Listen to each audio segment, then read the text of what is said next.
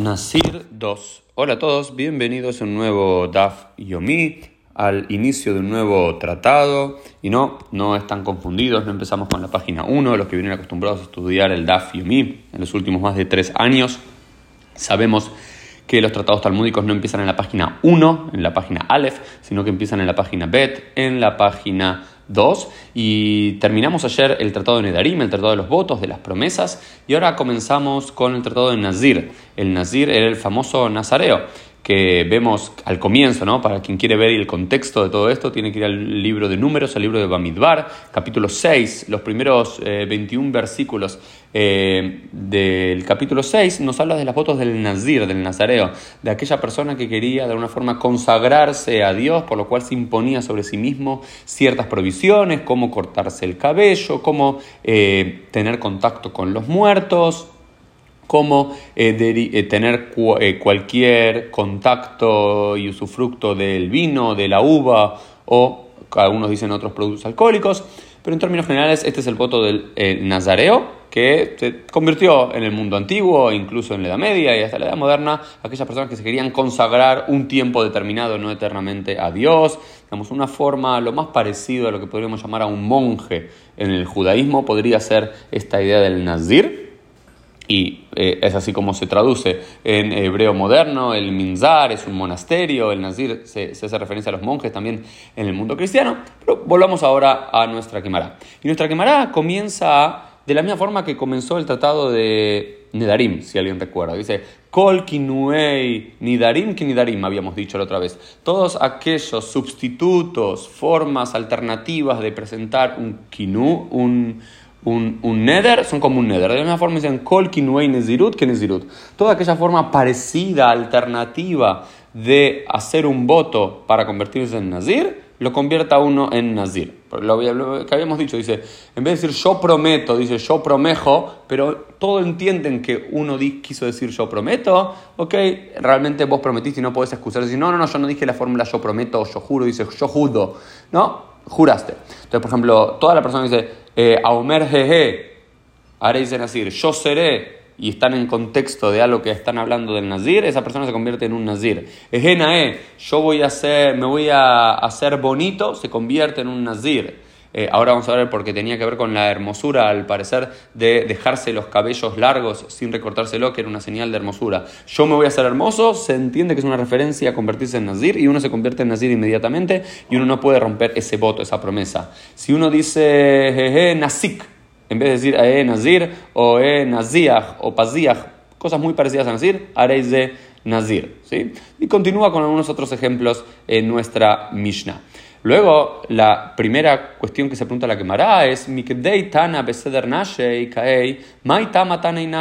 Dice, ¿por qué el tratado de Nazir está dentro del tratado de eh, dentro del orden de la Mishnah llamado de Nashim? La Mishnah está dividida en seis órdenes y cada uno tiene más sextos, tienen tratados en sí.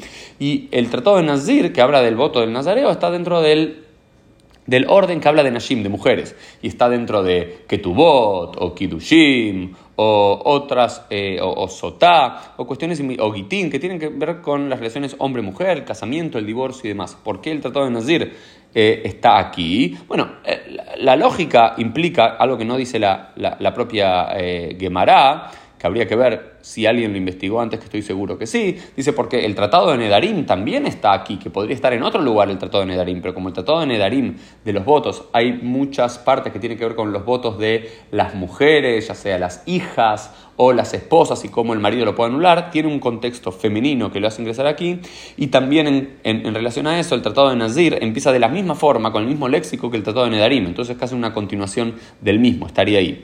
Pero la Gemara da una relación más homilética de por qué está aquí, porque eh, en el libro de Deuteronomio 24.1 se nos dice, eh,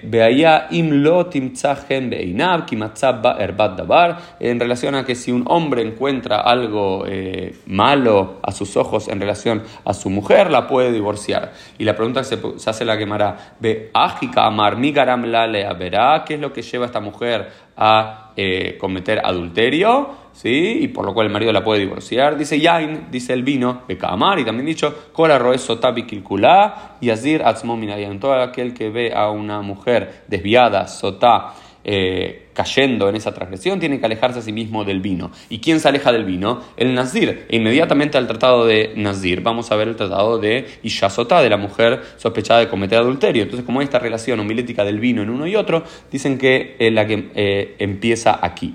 ¿No? Y por eso el tratado de Nazir está dentro del ceder de Nashim. Luego eh, la quemará sigue trabajando algunos de estos puntos en relación a eh, la, Mishnah y lo que se llama eh, kinuim, que son alternativas para el voto, y yadot, que son como expresiones alusivas a. Eh, una cosa es nasiach, en vez de nazir, es un kinui. Pero eh, yo seré, eso se llama yadot, es una expresión incompleta de un voto, pero aún así se lo considera como un voto. Entonces, ¿por qué empieza con uno y después con el otro? Dice que en algunas instancias eh, la Mishnah funciona cuando te, digo hay A y B, luego puedo tener ejemplos de A, o luego puedo tener ejemplos inmediatamente de B y luego traigo de A. No hay un orden determinado en cómo funciona la Mishnah y la quemará en este punto, pero quisiera terminar con esta reflexión muy bonita que aparece en la quemará en relación a yo seré hermoso, yo me eh, haré hermoso. Eh, es una forma, un kinui, de uno convertirse en un nazir. Pero, eh, ¿por qué no puede ser entendido esto? Dice, como enahel lefanab mitzvot, ¿sí? que yo seré hermoso frente a Dios a través de las mitzvot. ¿Por qué estamos haciendo referencia a que se va a convertir en un nazir? Y no que simplemente dice, yo seré hermoso para Dios, no a través de los físicos, sino a través de las mitzvot. Por este versículo muy bonito que vemos en Parashat Shabbat de la semana que viene, que es Ze Eli ¿sí? Eh, este será mi Dios y yo lo haré hermoso, yo lo glorificaré. De Anveu se entiende en Ael mitzvot. Yo seré hermoso frente a él para mitzvot. ¿Y cómo lo cumplimos? Con lo que se llama Idur mitzvah, es hacer más hermosas las mitzvot. Es Elefanab sukanae, voy a hacer para Dios una azúcar que es una azúcar bonita, no una azúcar simple. Lulav nae, voy a tener el mejor lulav. Tzitzit nae, voy a tener un tzitzit lindo. Echtob lefanab sefer Torah, nae, voy a escribir un lindo sefer Torah y lo voy a envolver en lindas eh, ropas de, de, lino, ¿no? Eh, entonces, esto es un poco el Daf Yomi del día sobre el, tratado, el comienzo del Tratado de Nazir. Nos vemos Dios mediante en el día de mañana.